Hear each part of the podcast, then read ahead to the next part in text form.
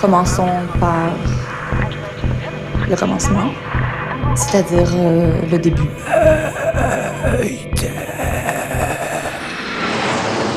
Mesdames, Messieurs, votre attention s'il vous plaît. Mayday, Mayday, quelqu'un me reçoit Quelqu'un me reçoit Antenne dans 30 secondes. 30 secondes. Mayday, Mayday. Transmission sur le 102.2. 102.2. Il s'agit d'un signal de détresse, on doit suivre le protocole. Mayday, mercredi 18h, Sur Radio Radio Canu. Canu. Pendant une heure, se balader, explorer, interroger, rencontrer, jouer, faire des histoires et en créer. Mayday. Mayday. L'émission qui passe le mur du son. Saison 5. Quand je suis descendu, parce que j'entendais crier, sortez, il y a le feu, tout ça, euh, je suis sorti avec euh, mon pantalon et, et ma serviette et mon sac à dos. Je pensais pas ne jamais euh, retourner chez moi. hein. Je crois d'ailleurs que l'histoire est tirée d'un fait divers authentique. La grande affaire de la déchetterie de Marche, c'est les murets qu'on a mis devant les, les bennes, j'ai l'impression. Ouais. là, ça râle. Oh, c'est le moins qu'on puisse dire. Ils jalonnent l'actualité quotidienne. Souvent sordides, ils sont en grosses lettres placardées sur les bureaux de tabac. Parfois glamour, ils occupent les discussions des dimanches midi. Dans le cours de l'information politique et sociale, ils font toujours diversion. Ce soir jusqu'à 19h, Mais des faits divers. On est juste un, chiffre, euh, une personne à reloger, une variable de l'équation. Il y, a- il y a très peu euh, d'humains dans tout ça. un sentiment bizarre. Pourquoi les fenêtres fermées Pourquoi cette odeur de friture Et pourquoi les chambres euh, comme ça, prêtes, euh, avec la, la- la lampe de chevet allumée euh, en pleine journée Je pense que c'est une banalité, et en plus que c'est un fait divers, comme on peut en lire tous les jours, voilà On, on voyait les flammes sortir de, sortir de l'immeuble, c'est c'est fascinant par le, le sentiment d'impuissance qu'on a vis-à-vis de ce qui est en train de se passer. Mais c'était pas une fascination habituelle pour le feu qui est celle euh, du feu de camp, qui est celle du, du regard qui se perd à l'intérieur des flammes ou des choses comme ça. C'était plus une sorte de, de sentiment d'être dépassé par la situation qui est en train de se produire.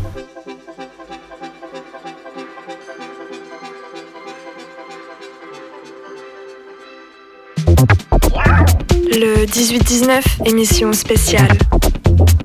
Tout comprendre à la réforme des retraites Sans faire diversion. Avec Stéphanie, je sais plus.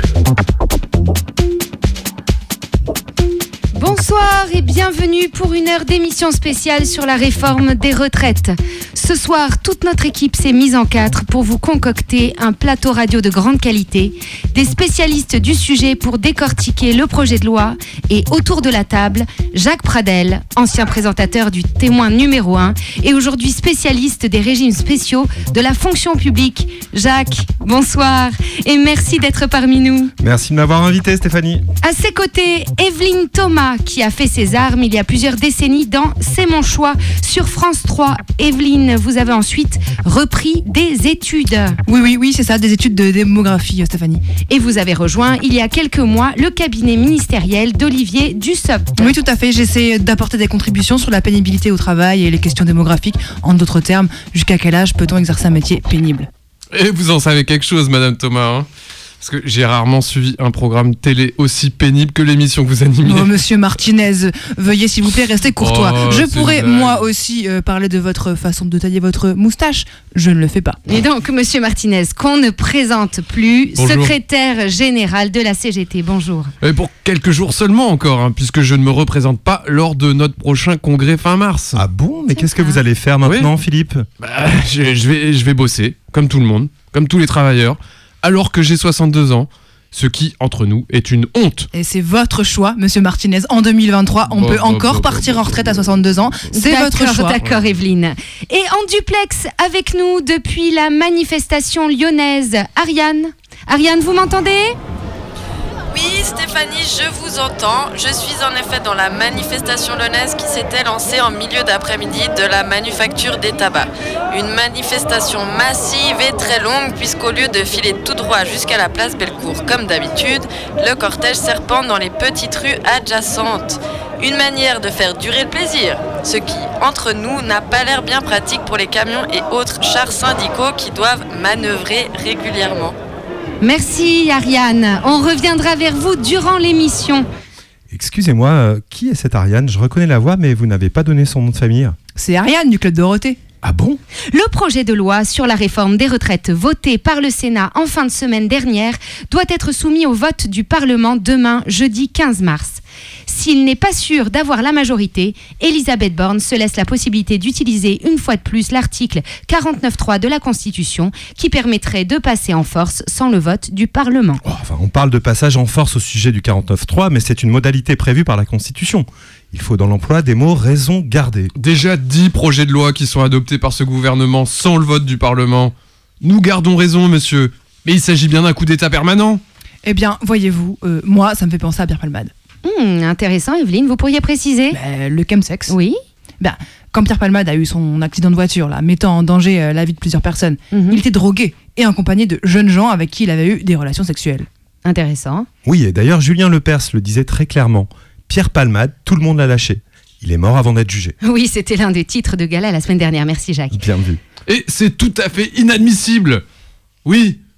Si Pierre Palmade avait été encarté à la CGT comme tout le monde là dans la manif, nous aurions pu le soutenir. Vous voulez dire que vous êtes plus du côté de Monsieur Palmade que de celui des victimes de l'accident de voiture qu'il a provoqué? Bon, c'est tout de même incroyable cette tendance de la CGT à toujours faire le mauvais choix. Ah, vous savez, hein, c'est un, ta- un travail hein, quand même. Ouais, vous, voyez-vous, cette réforme qui va déplacer l'âge légal de départ à, à la retraite à 64 ans, eh bien, cette réforme, elle pose justement la question de la vie après le travail. Oui, c'est ça, c'est ça. Quelle vie après le travail? Oui, euh, et aussi combien la vie après le travail? N'y a-t-il que la vie après le travail? Et la question du quand C'est 60 ans et c'est tout. Eh bien, ce n'est pas si simple que ça. En janvier, dans un EHPAD de la Drôme, a eu lieu un événement étonnant. Allez-y, Monsieur Pradel. Je vous remercie. Il est important de fouiller à fond ce dossier. Je rappelle aux éditrices et aux auditeurs que demain, jeudi, la réforme des retraites sera sans doute votée par le Parlement. Ou passer en force par le 49.3. Eh bien, dans cet EHPAD vit un monsieur retraité comme la plupart des résidents en EHPAD. Y a-t-il des résidents en EHPAD qui sont pas retraités? Très bonne question, Evelyne. Je ne crois pas. Eh bien, ce résident souffrait d'une emphysème très avancée et de tremblements importants, et c'est tout naturellement qui s'est éteint en décembre 2022. Hmm, Encore une histoire difficile, mais que l'on soit pour ou contre, cette réforme nécessite de faire œuvre de pédagogie. Il meurt donc. L'EHPAD contacte l'une de ses deux filles pour la prévenir. Celle-ci, en apprenant la nouvelle, refuse de payer les obsèques et ne prévient pas sa demi-sœur de la mort de leur père. Mais c'est odieux Quelle violence dans les débats il en faut puisque le gouvernement est sourd. Et ce n'est que quatre semaines plus tard que la seconde sœur apprend la mort de son père. Elle comprend alors que depuis tout ce temps, le corps a été maintenu dans un frigo mortuaire.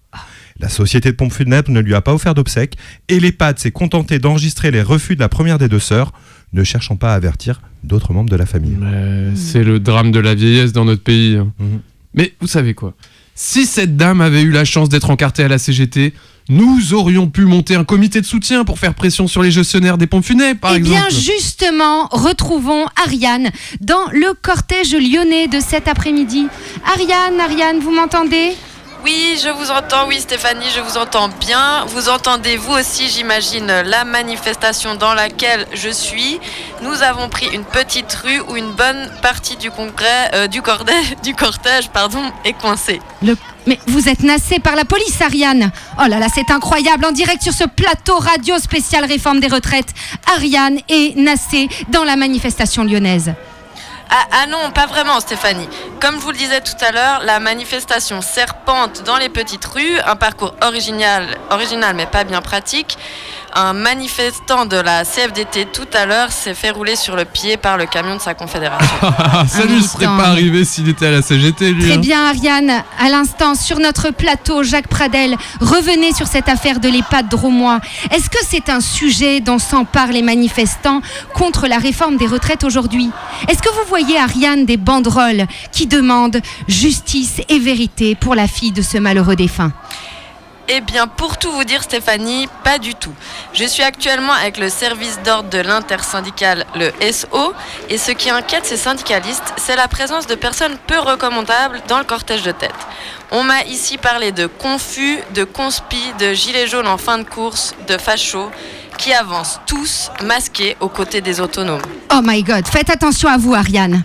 Ne vous inquiétez pas, Stéphanie. Un militant du syndicat solidaire m'a demandé de le garder pour moi, mais plusieurs personnes auraient reconnu Xavier Dupont de Ligonnès dans le cortège de tête il y a quelques minutes. accompagnés d'un groupe de jeunes gens noirs. Les Black Blocs. Oui, évidemment, cette information reste pour le moment au conditionnel, mais Xavier Dupont de Ligonesse aurait été vu cet après-midi en Black Blocs. Et qu'est-ce qu'il y faisait? Il aurait écrit sur une pancarte, entre guillemets, je cite, La retraite, on s'en fout, on veut pas travailler du tout. Là, alors là, je crois qu'on peut clairement affirmer que Dupont de Ligonnès était dans la manif. Ce slogan ne dupe personne. Oui, je vous en prie, Evelyne, poursuivez, poursuivez. Eh ben, dans l'affaire de Ligonnès, derrière la disparition de celui qui a tué l'ensemble des membres de sa famille, qui les a ensevelis sous sa terrasse avant de disparaître mystérieusement, bah, il y a avant tout un refus radical du travail. Oui, sinon il serait réapparu ou se serait au moins mis à jour sur Pôle emploi. Et Là, crois- euh, rien de tel. Qu'il n'a même pas fait les démarches pour recevoir le RSA, vous vous rendez compte Vous m'entendez, Stéphanie? Oui, oui, je vous entends, oui. Ah, j'étais pas sûre. Donc, je n'osais pas le dire aussi dir- directement, mais il s'agit incontestablement de la première réapparition de Xavier Dupont de Ligonnès depuis sa disparition dans le Var en 2011. Merci infiniment, Ariane, pour cette information de taille. De rien, Stéphanie. Voyez, euh, cette histoire de Ligonnès en tête de cortège, moi, ça me fait penser à une amie euh, qui a logé des personnes récemment et à qui il est arrivé des pépins. Ah bah ça c'est typique. Hein. Je vous en prie, Evelyne. Les régimes spéciaux, c'est ça Écoutez, arrêtez avec les régimes spéciaux. Le problème n'est pas là.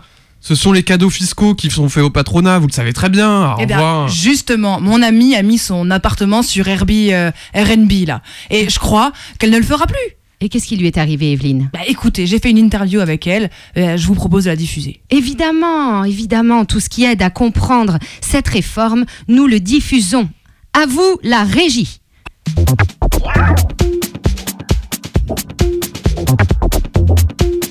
J'habite euh, sur les pentes de la Croix-Rousse euh, à Lyon, en colocation donc avec mon meilleur ami dans un appartement de 70 mètres carrés. J'ai loué mon appartement sur Airbnb à une période où on, avait des dettes euh, plusieurs fois. On, a dû le louer euh, en deux mois, euh, quatre ou cinq fois.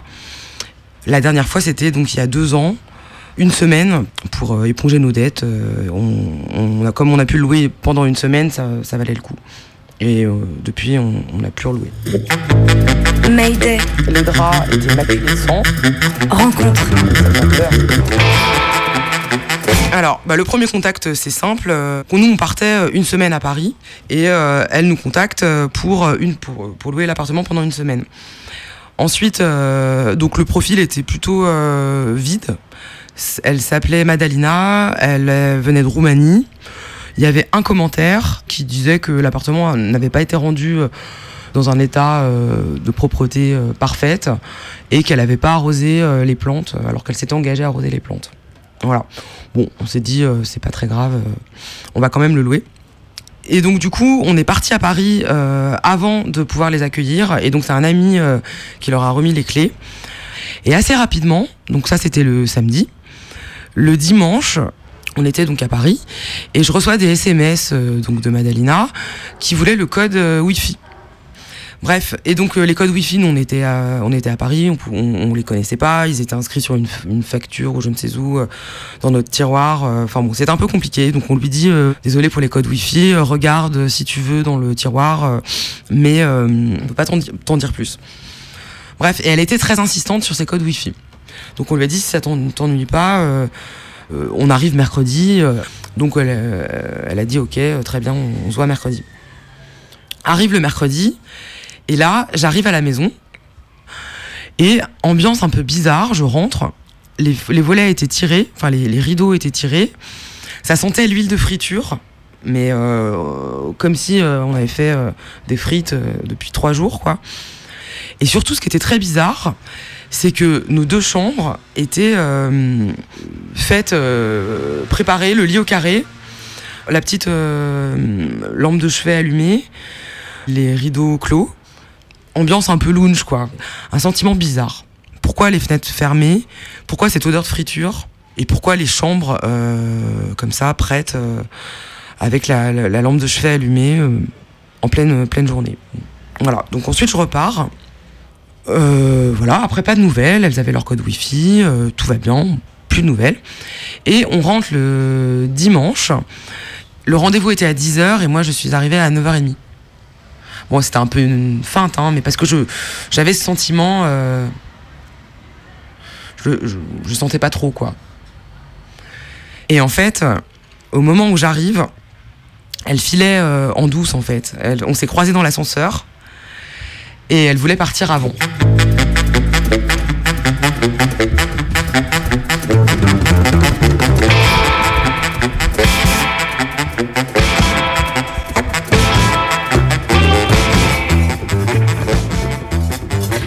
Dijon. Sur Le Bon Coin, le propriétaire recherche un locataire. Souple, maximum 1m60 pour son appartement biscornu.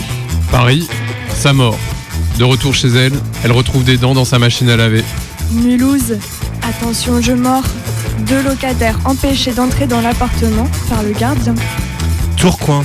Elle héberge un homme et s'aperçoit qu'il a caché une caméra dans sa salle de bain. Il la regarde depuis l'étage du dessus. Avignon. Un jeune homme se fait exclure de son groupe d'amis car il refuse de louer son appartement sur Airbnb. Bordeaux. Lorsque j'ai été kidnappé, ma mère a réagi tout de suite. Elle a sous-loué ma chambre. Brest, invitée chez des amis, elle refuse de quitter l'appartement avant d'avoir couché avec le couple. Perpignan. Quatre jeunes, dont trois mineurs, louent un Airbnb et commettent un cambriolage. Châteauroux. Rentrée chez soi après un week-end de sous-location, elle découvre ses murs pleins de merde. Marseille. Audrey avait loué son appartement à trois personnes via la plateforme Airbnb. 30 personnes sont en fait venues faire la fête et saccager les lieux. Valence. De retour chez soi, elle est accueillie par la police qui enquête sur une agression dans son appartement. Saint-Malo, alloué en bord de mer, maison de pêcheurs, deux étages. Quand la marée est basse. Si vous ne voulez pas de problème, Ne faites pas confiance au capitalisme de plateforme.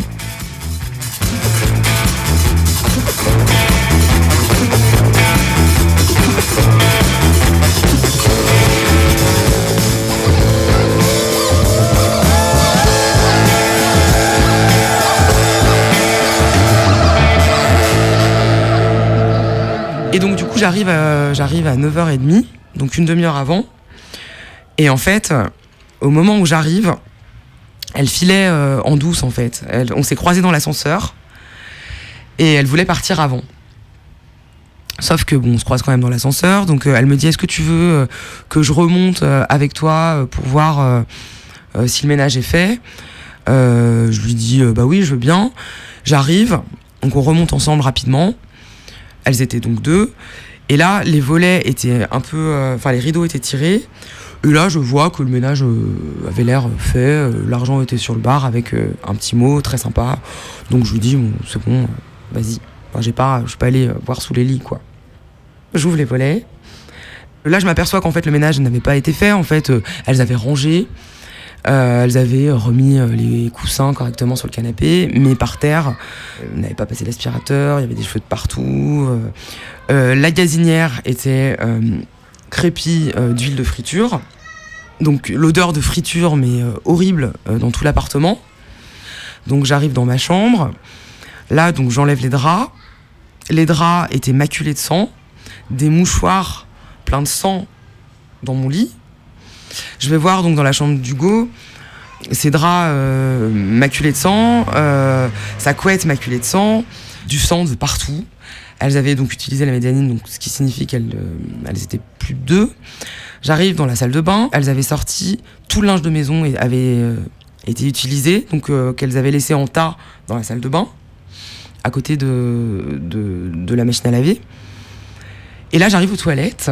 Et la, les toilettes, mais ça c'était impressionnant, la cuvette des toilettes était maculée de sang. C'est-à-dire que quand on soulevait la, la cuvette, il y avait du sang en fait euh, partout dessous. Euh, bon, je veux bien hein, qu'il y ait du sang, mais enfin, euh, dans les draps, bon, je veux bien, mais cette cuvette de toilette, je sais pas. Donc c'est là où nous est venue la question du trafic de reins, la question du, je sais pas, du, on- a pensé à des meurtres. Enfin, je veux c'était, euh, c'est ça en fait qui était hyper étrange, quoi.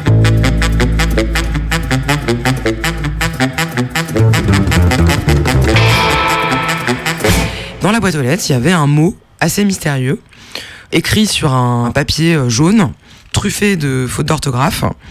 Chers riverains et voisins, il y a deux sales putes étrangères à ce quartier qui transmettent de sales maladies. Il y en a même une qui a transmis le virus. C'est celle qui est café au lait. Je suis médecin et mon fils qui sait fait avoir sur internet est entre la vie et la mort. Et donc là, il y a l'adresse, euh, notre adresse. Ça nous a un petit peu refroidi et on s'est dit on va aller voir les voisins, on va leur demander s'ils ont entendu quelque chose dans le week-end. Notre voisine nous dit qu'elle a vu ce mot. Et dans le week-end, ce mot avait été mis dans toutes les boîtes aux lettres. Il y en avait de partout. Il maculait tout le sol du, hall d'entrée. On lui explique qu'on a loué notre appart euh, Airbnb euh, et que du coup on se demande en fait euh, si c'est pas un réseau de prostitution. On n'a rien contre la prostitution. Enfin bon alors après la question quand ça se passe chez soi c'est notre question par rapport à Airbnb. Nous en fait clairement ce qui nous a dérangé c'est pas tant d'avoir probablement euh, accueilli des prostituées. Ce qui nous a dérangé, en fait, c'est euh, de retrouver son appartement euh, souillé, pas au sens moral, mais au sens, au sens pragmatique, quoi. Je veux dire, c'est ça, en fait, qui nous a dérangé. Et puis, l'é- l'énigme et le sang, le sang, c'est quand même une connotation violente, quoi. Donc, ça fait un, peu peur. Quand on soulevait la cuvette, il y avait du sang, en fait, partout. Les réponses, je les aurais pas, en fait. C'est pas grave. C'est sûr que là, si, si j'apprenais qu'on a euh, égorgé euh, des gens dans ma baignoire, euh, effectivement, là, ce serait un peu. Mais je préfère pas savoir, je crois, en fait.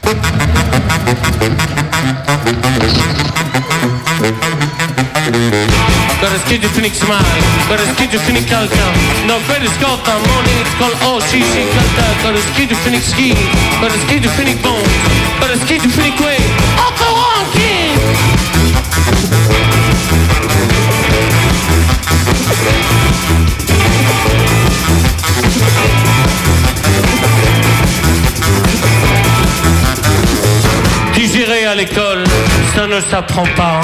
Accepter son propre intestin, non, c'est apprendre.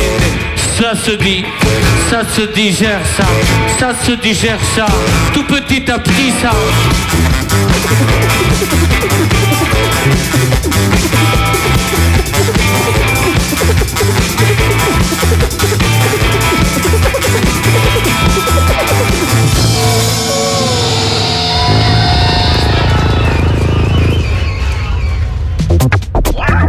Le 18-19, émission spéciale.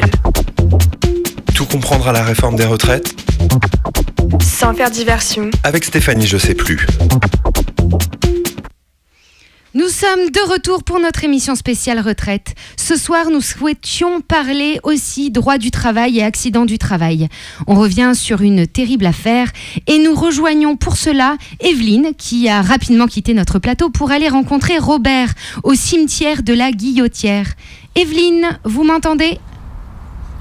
Oui, Stéphanie, je vous entends. Je suis avec Robert, qui était témoin d'un drame du travail. C'était il y a quelques jours. Vous étiez aux côtés de la victime quand c'est arrivé, c'est bien ça, Robert? Oui, enfin, c'était sa première journée au genou et j'ai tout de suite vu que c'était pas pour lui, ce métier. C'est quand même assez physique. Je rappelle à nos auditeurs et auditrices que vous êtes des ménageurs. Oui, c'est ça. Si mes informations sont exactes, la victime n'avait pas eu d'autre choix que d'accepter cette mission d'intérim pour ne pas perdre ses indemnités. Mais revenons-en aux faits. Racontez-nous. Oui, bon, alors vite, hein, euh, parce que euh, ça va bientôt être l'heure pour moi. On m'attend. Que s'est-il passé exactement? Hier matin, on arrive chez la cliente. Le genou, c'était son premier jour. Je, je vous l'ai déjà dit ça, non? Bon, euh, on commence à descendre un canapé et là je me dis merde, on n'est pas rendu. Parce que c'était pas trop pour lui ce boulot. Faut quand même être costaud.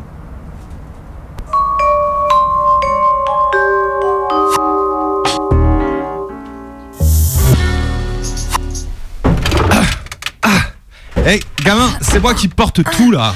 Ah bah non, je crois pas, non. Après, ça a été au, autour d'une cuisine en fonte, Evelyne. Hé garçon, j'ai l'impression d'être seul là. Ah, Ah, mais c'est moi qui suis devant là, quand même. euh. Et là, Evelyne, après l'armoire normande. Je crois que ça a été le voyage de trop. Eh oh garçon Tu pars, t'es sûr? C'est moi qui ai tout le poids là Ah Attention C'est terrible. Oui, euh, on n'a rien pu faire. L'accident bête. Mourir si jeune, c'est triste. Bon, euh, excusez-moi, mais c'est l'heure de la, mise en bière. Euh, je dois vous laisser. La famille de la victime, les amis, les collègues, tout le monde se presse autour du cercueil. Un drame du quotidien qui nous rappelle que la vie est fragile, comme les ailes d'un papillon par une nuit d'été. Robert et ses collègues empoignent le cercueil, prêts à l'emmener jusqu'à sa dernière demeure. Oh les gars, c'est moi qui porte tout là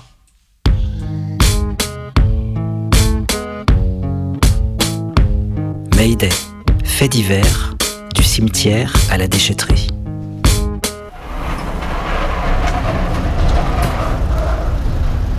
Qu'est-ce que vous jetez là? Alors là, c'est un sommier de canapé. C'est un convertible. Donc on l'a découpé, on a séparé la ferraille du, du reste des déchets. Le bois au bois, le reste aux encombrants et la ferraille dans la ferraille. Mayday, reportage à la déchetterie. Bah, une déchetterie, oui, c'est un centre d'apport et de revalorisation des déchets pour éviter que ça se retrouve n'importe où dans la nature et pour éviter un maximum la pollution. Moi, c'est Geoffrey Ballet, gardien de déchetterie depuis 4 ans maintenant. Alors, notre travail à nous, il est de guider les gens et de, leur, de répondre aux questions diverses et variées qu'ils peuvent avoir sur euh, quel flux va à quel endroit et de quelle manière c'est recyclé ou pas. Les mecs qui ont pondu ça, c'est vraiment des super champions. Les mecs qui ont pondu quoi? Les murets là. Là, ils ont mis un- une barrière 50 cm de haut en béton pour éviter euh, que l'on puisse euh, tomber dans la benne. Mais alors, avec les remorques, c'est très difficile pour décharger. quoi. Faut vraiment en avoir dans le ciboulot et avoir fait au moins un bac plus 18. hein. C'est une honte. Et on paye les impôts. Je sais pas quel est l'intellectuel qui a construit ça, mais c'est une vraie catastrophe. hein. Parce que vous êtes obligé de revider tout à la pelle dans la déchetterie. Ils ont fait ça parce qu'il y a trois femmes qui sont tombées dedans. Euh, le problème, c'est qu'il y a eu dans cette, dans cette benne une personne qui est tombée. L'accident est vite arrivé, mais la remorque était trop près du, de l'arrière. Ce monsieur a voulu décrocher son haillon et il est tombé dans la benne. Bon, il y a eu de la casse et il a porté plainte. Donc il a touché 60 000 euros. À la suite de quoi on a fermé 15 jours, on a emmerdé tout le monde pour faire ce, ce che- ce chef-d'œuvre. Mais il y aura de plus en plus de décharges sauvages le coin. hein. Ça va arriver. Parce que le, moi j'ai un bras en moins, je peux pas lever les sacs. Alors euh, je les viderai là où je, là où je pourrai. La grande affaire de la déchetterie de Marche, c'est les murets qu'on a mis devant les, les bennes, j'ai l'impression. Alors là, ça râle. Ouais, c'est le moins qu'on puisse dire, ouais. En 2017, il y a quand même 7 personnes qui sont tombées dans les bennes, dont certaines qui se sont fait très mal. Donc la décision a été prise, euh, avec un petit coup de pression des assurances, de mettre les déchetteries aux normes pour éviter les risques de chute. On vide la remorque, mais avant on vidait nickel, on, on- on arrivait contre. Je baissais la ridelle et ça, et ça vidait directement dans la benne. Maintenant avec un mur, comment vous voulez faire Soi-disant, il y, a il y a un guignol qui est tombé dans la benne. Mais avec un guignol, parmi euh, des milliers qui sont jamais tombés, qui font attention, ben, à cause d'un guignol, et ben, on- tous les autres ramassent. Mais en sécurité, mais bon, en sécurité. Regardez, regardez le cinéma qu'il faut faire. Vous voyez, c'est pas pratique du tout. Hein. Surtout pour les feuilles. Quand, quand c'est des branches, ça va, mais quand c'est des petites feuilles, là, comme les haies de Lorraine, après, on fait au balai, quoi. Ça, il est végétaux, nous on fait pas brûler, hein, mais bon, je pense que là, je vais changer d'avis, moi. Je pense que je vais recontinuer à faire comme il y a l'ancien temps, il y a 20 ans, je vais refaire brûler chez moi. Pourtant, c'est interdit les corbulages, mais quand je vois le cinéma qu'il faut faire. Quand il n'y avait pas les déchetteries, on faisait brûler à la campagne. Personne ne disait rien. On a eu les déchetteries, on était contents, on venait. Maintenant, maintenant c'est plus la peine. Mais bon, maintenant, pour les déchets verts, je vais réfléchir. hein. Là, ils se sont mis une balle dans le pied, hein, les mecs. hein, parce que là, ils vont avoir des problèmes. Je suis sûr qu'il y en a qui vont faire comme moi, ils vont vider devant le portail là-bas. Ben oui. Pourquoi il y en a tant euh, dans les terrains qui vident des déchets, des déchets sauvages, on appelle ça comme ça, parce que voilà, il y a des trucs comme ça. Euh, la belle bleue du fond. Ah, ça râle beaucoup. hein. Il y a la pour un an, puis après tout le monde va s'habituer.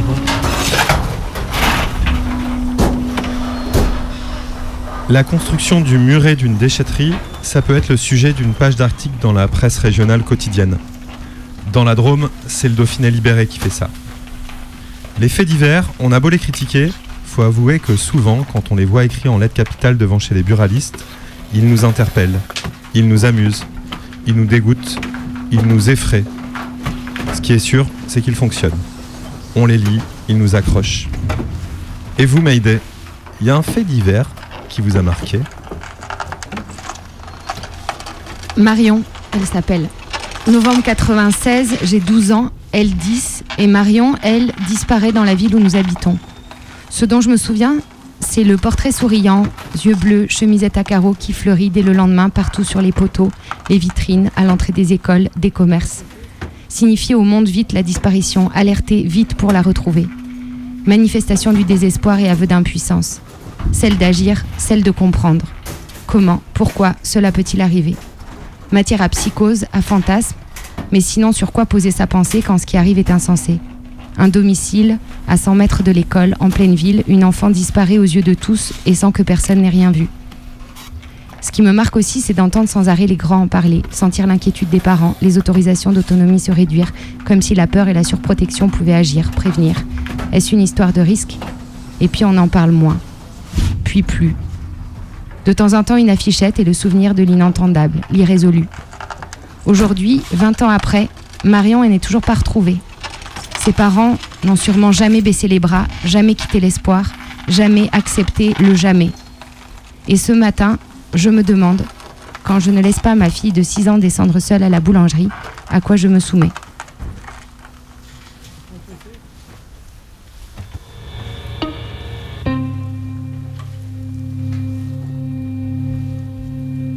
J'ai 13 ans. Depuis quelques années, je pars tous les étés avec mon meilleur ami Guillaume, en Corse, dans une maisonnette qui appartient à son père, Corse. Aujourd'hui, le temps est couvert, alors on va à pied à la plage d'à côté. La falaise est superbe, la plage est longue comme il est rare d'en trouver ici, dans le golfe de Saint-Florent. Déçu de ne pas être sorti avec le bateau, on plonge vite dans l'eau. Pas grand monde de sortie. Avec Guillaume, on nage à droite, à gauche, on patauge. Un homme me salue de loin, je lui rends le bonjour. Comme la mer est basse, on peut prendre un peu de large. Le même homme nous dit bonjour de nouveau. Alors on est à côté de lui. Il patauge, fait le petit chien avec ses mains, bouge, la bouche ouverte. Avec Guillaume, on nage vers lui. On le prend sous les bras. On essaye de le ramener sur la plage en nageant en dos crawlé. C'est dur. On est jeune, motivé, en bonne forme. La mer calme est avec nous. On nage encore. Guillaume m'abandonne, je ne sais pas pourquoi. Je suis seul à nager avec cet homme qu'il faut garder à la surface, hors de l'eau, pour pas qu'il ne prenne la tasse. Un autre homme arrive, petit de taille, musclé, short rouge. Avec lui, on va plus vite pour arriver sur la plage, le faire sortir. Sa femme nous attend, agitée et contrôlée. La tante de Guillaume nous accueille, elle est médecin. Elle engage tout de suite un massage cardiaque. Je cours à la cabane à frites pour demander d'appeler les urgences. Guillaume les a déjà prévenus en fait. Je suis de retour, le gars est allongé sur le dos, elle lui appuie sur le thorax et lui souffle dans la bouche. Guillaume et moi, on lui tient les jambes en l'air en lui massant les muscles.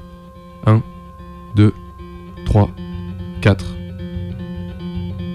De l'eau ressort de sa bouche, de la mousse aussi. Du monde s'approche de nous.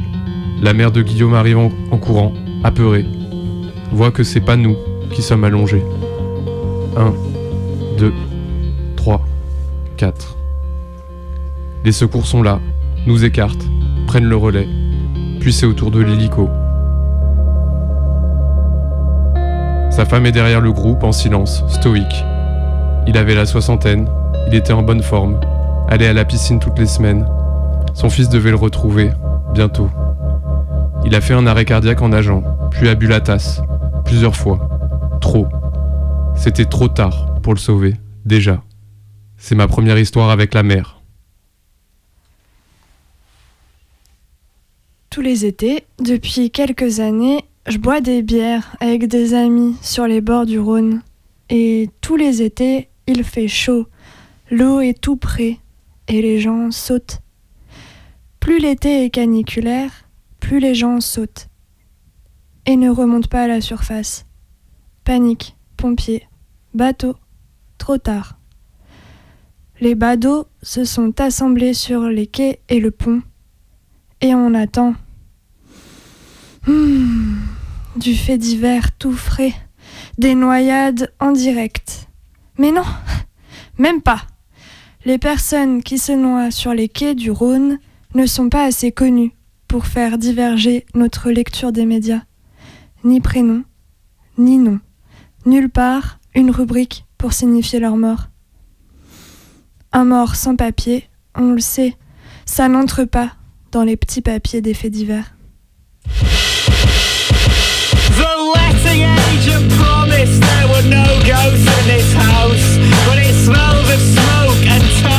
A grilled sausage wet boots. So the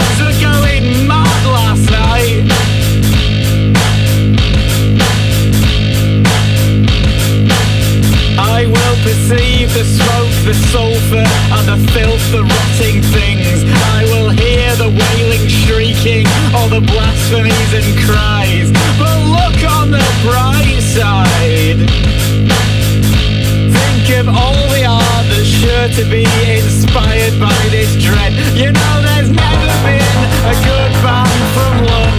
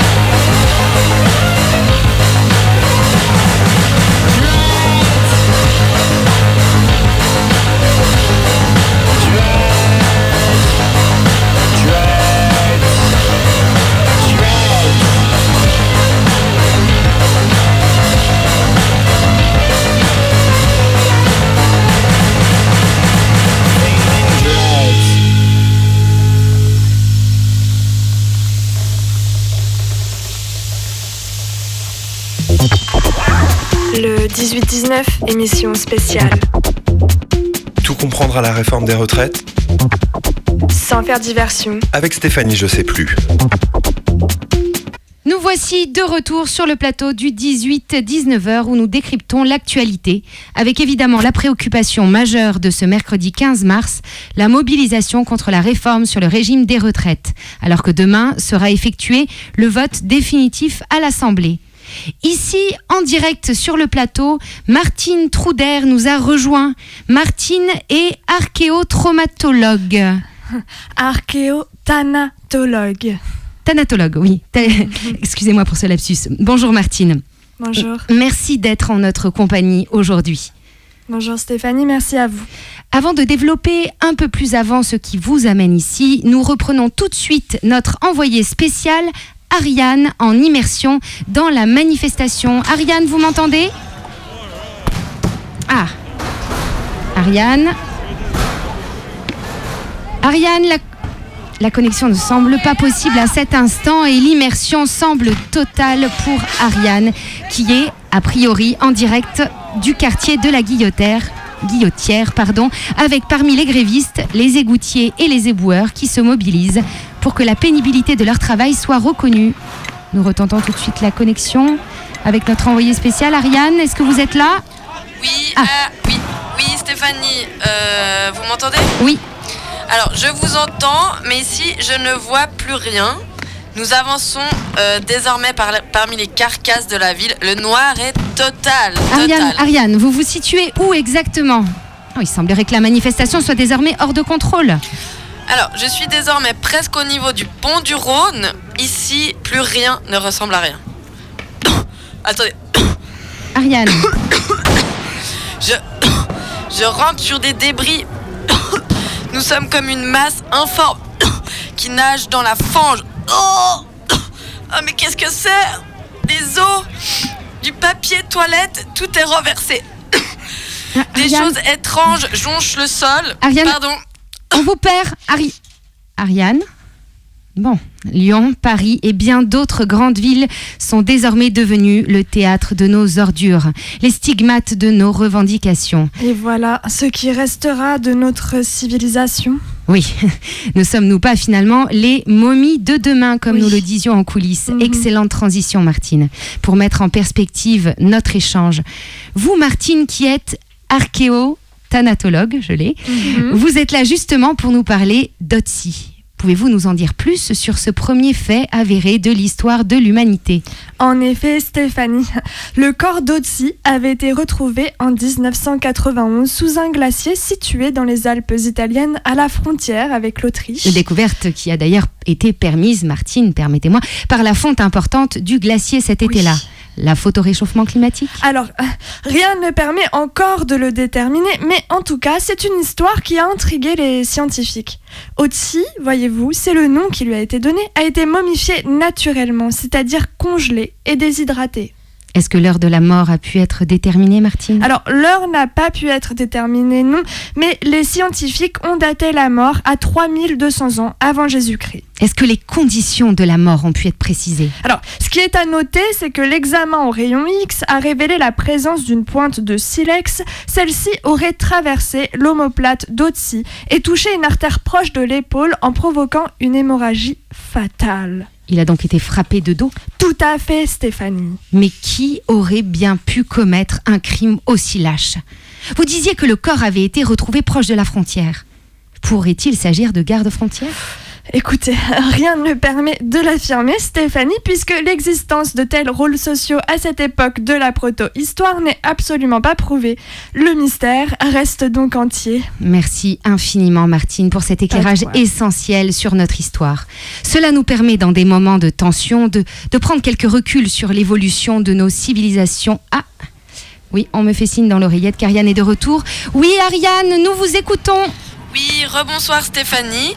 Alors, euh, nous sommes maintenant euh, des centaines, des centaines stupéfaits au pied d'un immeuble d'où nous voyons des flammes sortir des fenêtres. On se dit que ce serait une poubelle en feu qui en serait la cause. Les, les banques, les abribus sont-ils cassés Ariane? Les poubelles vandalisées? Pas du tout. Non, pas du tout. Les commerces sont intacts. Il semble que ce soit un policier en pause qui aurait jeté un mégot mal éteint qui soit la cause de l'incendie. Au revoir, euh, Stéphanie. Merci Ariane.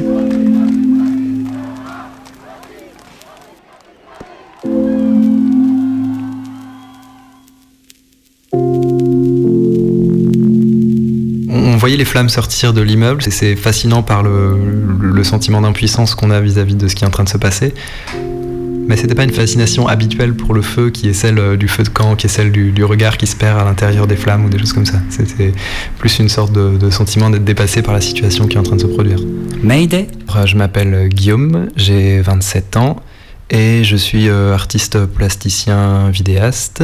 Rencontre. J'habitais euh, il y a encore quelques mois Monté Bonafou, au 7 Monté Bonafou, exactement. Donc le 30 avril, aux alentours de 19h45, donc j'étais dans mon appartement avec ma copine qui était confinée avec moi. On regardait une série et à un moment donné, euh, j'entends des, cris dans la cage d'escalier. On, tend un petit peu l'oreille et euh, on a l'impression que des enfants jouent un peu bruyamment, mais pourquoi pas. Donc on reprend la série pendant, pendant 30 secondes, une minute, et puis les, cris continuent. Ça commençait à être un petit peu inquiétant. Et là, aux fenêtres, euh, il y avait une, fumée blanche très opaque. Donc instantanément, euh, je, suis passé dans un autre mode. euh, là, c'est devenu euh, su- survie. Enfin, il faut sortir très rapidement. On a compris que l'immeuble était en train de commencer à prendre feu. Et à ce moment-là, tout ce qu'on pense à prendre, c'est vraiment le téléphone et des papiers pour dire on va être dehors et il faut au moins pouvoir gérer des, problèmes administratifs. Enfin, ça se passe en quelques secondes vraiment. Donc on ouvre la porte, on commence à descendre dans la cage d'escalier où il y a déjà une fumée qui monte aussi. Et là, euh, j'arrive juste à l'étage du dessous. C'est là que je vois que le feu semble partir de, l'appartement qui est juste sous le mien. Et donc on descend et on, se retrouve en, bas, on récupère les, vo- les voisins au fur et à mesure, tout le monde se retrouve en bas devant l'immeuble dans cette montée qui est très étriquée. Rapidement, quelques minutes après, un, un premier camion de pompiers arrive, les pompiers rentrent dans l'immeuble, en quelques minutes ils redescendent avec les occupants qui étaient restés dans l'immeuble. Donc ça c'est un premier euh, soulagement, enfin c'est le plus important. Enfin, le, feu commençait à prendre dans, l'immeuble, mais de savoir que tout le monde était dehors, euh, ça a été quelque chose d'assez euh, d'assez rassurant. Et à ce moment-là, donc on se retrouve avec euh, tous les voisins dans la rue. Il faut imaginer que deux heures avant, tout le monde était, confiné chez soi. La plupart d'entre nous n'avons vu personne d'autre depuis un mois et demi. et tout d'un coup, tout le monde se retrouve dans la rue, dans une sorte de moment de collectif partagé de d'incrédulité. À ce moment-là, on, parle beaucoup ensemble. Euh, Il y a une sorte de nécessité de, discuter, de rencontrer ses voisins aussi, et en, même temps qu'on regarde l'évolution du feu dans l'immeuble. On mesure à quel point euh, le feu est en train de prendre. On mesure euh, régulièrement à quel point les, pompiers semblent avoir du, mal à maîtriser le feu. En fait, moi, mon appartement est situé juste au-dessus de, de l'appartement duquel est parti le feu. Donc le problème était plié assez vite dans la mesure où euh, je savais que tout était parti en fumée, euh, je pense, dans la première demi-heure après le départ du feu. Et donc euh, ça faisait deux heures qu'on regardait le feu, euh, voilà, en sandales, quoi, presque pieds nus, en chaussons, en train de regarder l'incendie. On, on attend que des personnes nous aiguillent sur des choses à faire à ce moment-là, mais personne n'est vraiment là pour nous aiguiller parce que tout le monde est, est occupé à gérer d'autres priorités, donc on se retrouve un peu à un peu hagard dans la rue, euh, d'aller acheter une bouteille d'eau euh, parce qu'on était en fait assoiffés euh, à l'é- à l'épicerie du coin et on s'est rendu compte en redescendant en fait qu'il y a tout un, un cortège de pompiers qui étaient là et aussi de services un peu de la ville, enfin de gens qui étaient dépêchés pour pour aiguiller un petit peu tant bien que mal. Par ailleurs à ce moment-là il y a vraiment plusieurs habitants du quartier, du quai qui est juste en bas qui étaient aussi sortis pour proposer un hébergement en fait. Voilà, on a été hébergé euh, très gentiment par des amis qui habitaient pas loin. D'abord, on a pris une douche parce qu'on s'est rendu compte qu'on sentait très très fortement le, le brûlé. Enfin, l'odeur de la fumée, en fait, c'est tout, tout qui brûle en même temps. Donc, il y a du bois, euh, certes, mais il y a aussi euh, tout, tout ce qu'on n'a pas trop envie de respirer, je pense, quand, quand, quand, c'est en train de brûler. Donc, on, on sentait fortement le, bon feu de, le bon feu de camp dans lequel on aurait jeté quelques, quelques déchets plastiques aussi, quoi. voilà. Donc, prendre une douche dans un premier temps et euh, juste euh, discuter. Moi, le, un des premiers, un- une remarque que je me suis fait en- sur le chemin, c'est de me dire que tout ce que je possède à ce moment-là est sur moi. Ce qui est une sensation euh, paradoxalement, et là je parle bien pour moi parce que, mais ça a été pendant quelques minutes dans le, le- le- bon, on va dire la catastrophe que, que c'était, ça a été un moment de flottement assez, assez étrange, presque agréable. Et ensuite, on regarde sa police d'assurance habitation pour savoir combien on va pouvoir euh, être remboursé par rapport à ce qu'on a perdu. Ça, c'est le deuxième chose que j'ai faite, je pense, en, en arrivant chez les amis.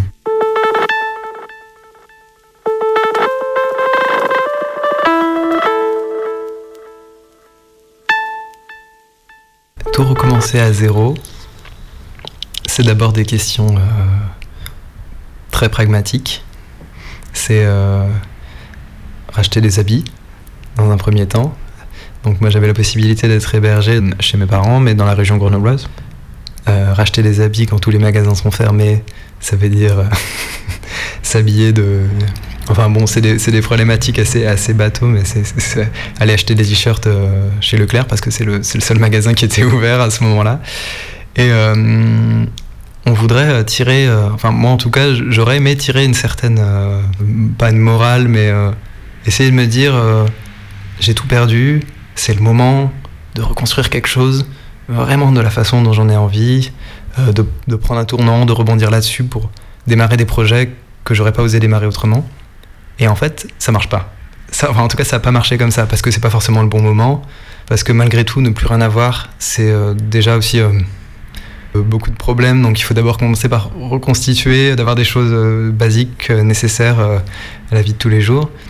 Moi, ça a été aussi le moment de me rendre compte qu'en fait, ce que je- ce que j'avais euh, sur le plan matériel à ce moment-là, c'était déjà des choses que j'avais choisies et que, j'aimais et j'a- j'avais pas forcément grand-chose de superflu à ce moment-là.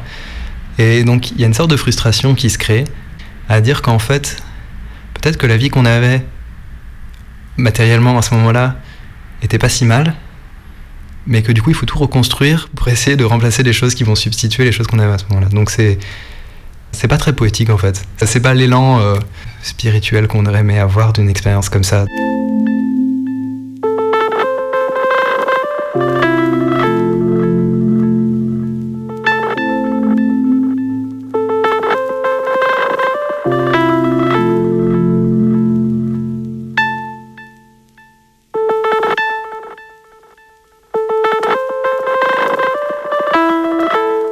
Moi, je suis retourné euh, sur place euh, au moins deux fois euh, après l'incendie. Donc, ce qui est très impressionnant, c'est que, étant donné que presque trois pans de mur ont été abattus pour éviter les risques d'effondrement, il y a en fait une série d'appartements qui sont réellement éventrés, coupés en deux. Donc, en fait, on voit encore, six mois après, l'intérieur vraiment avec toute l'intimité. Laissé en plan euh, des personnes qui étaient là euh, à ce moment-là, qui ont dû évacuer. Ça, c'est ce qui est très particulier aussi, c'est ce côté, on a vraiment une capture comme ça de, de, de, de- la vie de personnes coupées en deux. Quoi.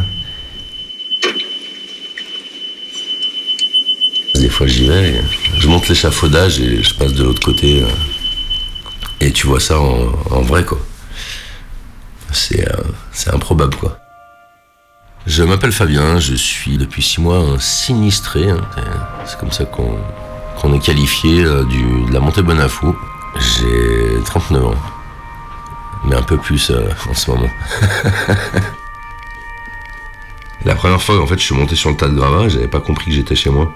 Je suis rentré par une porte, et en fait, c'était ma porte d'entrée, tu vas voir. Et je me suis retrouvé dans ma buanderie, je te dis pas le choc.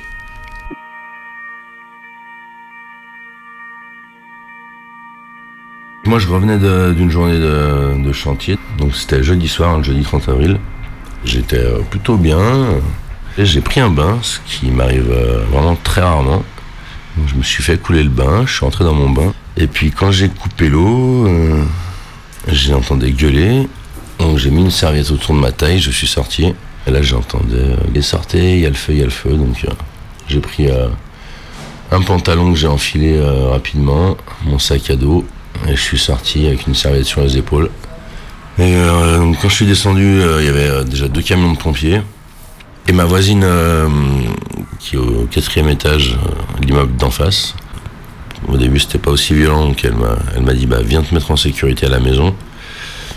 Et les pompiers ont dit qu'effectivement on était comme eux dans la nacelle, c'est-à-dire qu'on était face à un brasier de malades. On les a vus, euh, ils, arri- ils pouvaient pas envoyer l'eau, il paraît que ça s'est très mal passé, ils ont eu des problèmes euh, avec les camions, l'accès, tout ça. Et ce qui était incroyable, c'est qu'on les a vus renoncer et reculer les camions. En gros, ça voulait dire bon, bah, on laisse flamber, on peut rien faire. Donc euh, voilà, je passé de mon bain euh, à voir tout ça euh, brûler, et quelques temps après s'effondrer. Et on a été bien seuls. Je sais pas si tu veux que je t'explique tout de A à Z, parce qu'avec avec Colomb, Le lendemain, il est venu faire euh, sa conf de presse, euh, qui, euh, qui a rien à voir avec la réalité. hein. T'as toute la technologie, les moyens humains autour de toi, tu vois tout ça, la presse, machin, les caméras, les drones, les écrans, les pompiers. T'hallucines. Et tu vois toute l'énergie, tous les moyens mobilisés, mais nous, on n'avait pas une chaise, pas un café, pas un parapluie, pas un sandwich. Parce qu'il faut savoir que quand il a fait sa conf, là, il y avait les caméras et tout. Mais derrière, en off, en fait, nous, on n'entendait rien, on comprenait rien. On était sous la pluie, on n'avait pas dormi, tout perdu. On n'a pas pu euh, faire savoir comment ça s'est réellement passé. Lui, par contre, il a bien réussi à, communiquer sur. euh, Enfin, il s'en est bien servi de l'événement. Moi, ça fait six mois, je, je suis pas sûr que j'ai encore euh, réalisé. C'était assez violent et.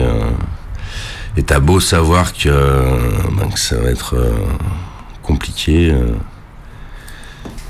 ben, c'est plus que compliqué en fait. Mais on nous explique rien, on nous trimballe, on est complètement perdu. Les infos, on doit les prendre par nous-mêmes. enfin, c'est. Par exemple, on voit les experts nous mettre la pression pour, par exemple, pour qu'on leur fasse l'état des pertes, à savoir rassembler des photos. C'est un peu compliqué quand t'as absolument plus rien, plus d'ordi, plus de plus rien. Et euh, tout chiffré, hein, pièce par pièce. Mais on t'explique pas en quoi toi, vu qu'on t'aide pas trop loger, euh, pourquoi c'est absolument important que tu fasses l'état des pertes.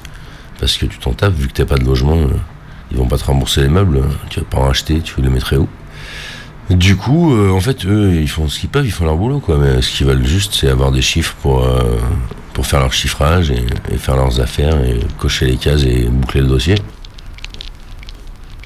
Moi, je suis micro-entrepreneur depuis juillet 2019.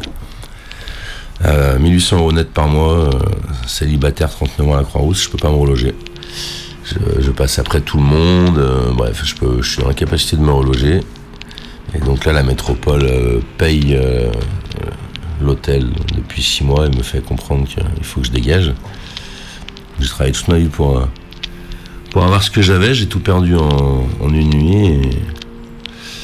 Et, en gros, euh, bah, là, je suis une charge, je suis dans 12 mètres carrés, il faut que je me démerde. J'avais pas de quoi investir, j'étais à fond dans ma boîte. Et là, c'est, j'avais enfin euh, mon affaire qui tournait. et je commençais justement à, faire les travaux. C'était mon projet de vie en fait. Moi, je voulais faire un, je voulais faire un duplex. Aujourd'hui, on me dit, mais du coup, euh, tu vas faire quoi? Moi, Je sais pas. Parce que je sais- j'avais mon projet quoi. J'allais le faire euh, petit à petit. euh. Et il n'en reste rien, donc il faut que j'arrive à me projeter en n'ayant aucun, aucun élément, ne sachant pas comment ça va se passer. C'est c'est que c'est pénible. Désolé. C'est juste, en plus, c'est l'enchaînement quoi. événements qui. Juste au moment où j'étais là où je voulais être, eh ben, c'est comme si on m'avait pris, on m'avait mis ailleurs avec que des merdes à, à régler. Ah, le problème, c'est que euh, tu vois, quand je suis loin de Lyon, comme là, j'étais en déplacement pendant 12 jours, c'était parfait, tu vois, j'étais dans la nature, euh, le travail, les, les amis. euh. Mais quand tu reviens ici, là, que tu dois gérer toutes les merdes et que tout le monde. Surtout ces jours-ci, c'était incroyable. Quand je suis revenu, du jour au lendemain, on, on vous dit euh, c'est la fin de votre séjour. Et demain, à quelle heure vous libérez la chambre? En gros, faites vos valises et bon courage. J'ai pas beaucoup d'affaires, hein. ma vie elle tient dans une valise, mais. Mais euh, voilà, donc je me suis renseigné pour. pour savoir comment je je devais faire dans ces cas-là. Et on m'a laissé 5 jours de, de rab. Comme si c'était une offrande. Donc voilà, ça casse la tête. Sincèrement. C'est pas, t'es pas en dépression, mais c'est tellement violent que. Bah, quand t'as pas envie, quand t'es perdu comme ça et que tu comprends rien et qu'on te, dit il faut faire comme ci, il faut faire comme ça, il faut prendre des décisions, mais qu'on ne donne aucun élément. Ils sont mal tombés avec moi par contre parce que moi je vais aller au bout des choses et que je prends pas de décision tant que j'ai pas les éléments. Mais c'est euh, très très compliqué et on n'est vraiment pas aidé. Surtout cette période euh, compliquée pour tout le monde je pense.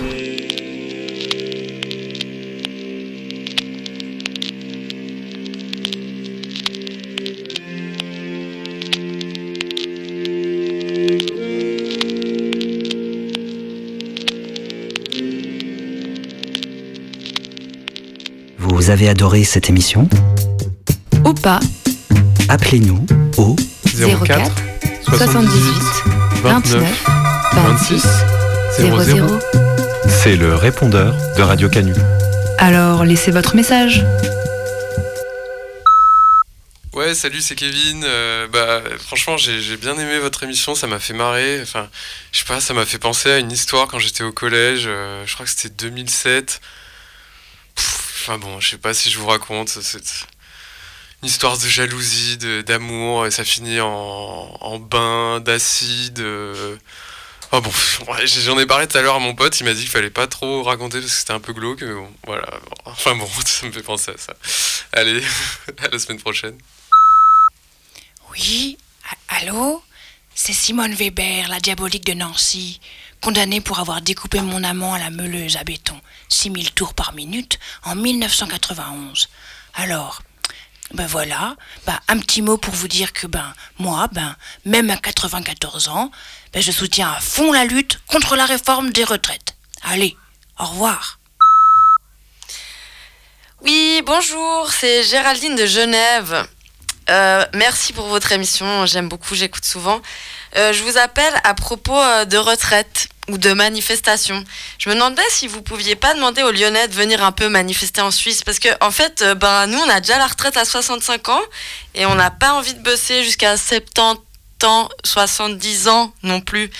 Bon, puis voilà, on aimerait bien être un peu plus dans les rues quoi. Cool et ciao, bisous, à la prochaine.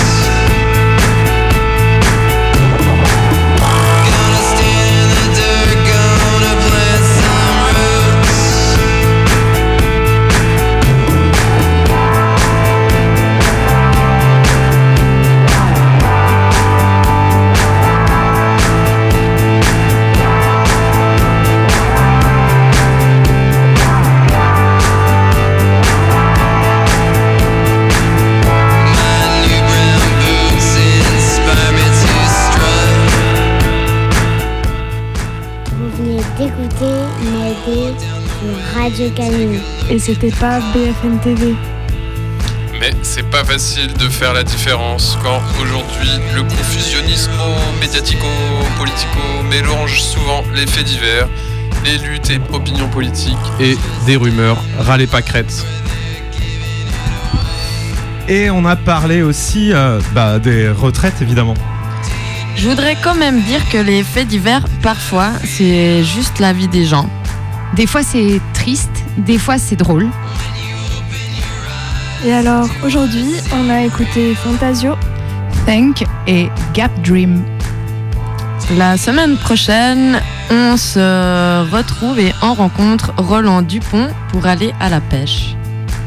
Bonne écoute sur euh, Radio Canu, il est 19h03, il n'y a pas d'infos ce soir. On vous laisse donc avec Gap Dream et après c'est les bandes continues. Bisous bisous. Ciao. Bisous.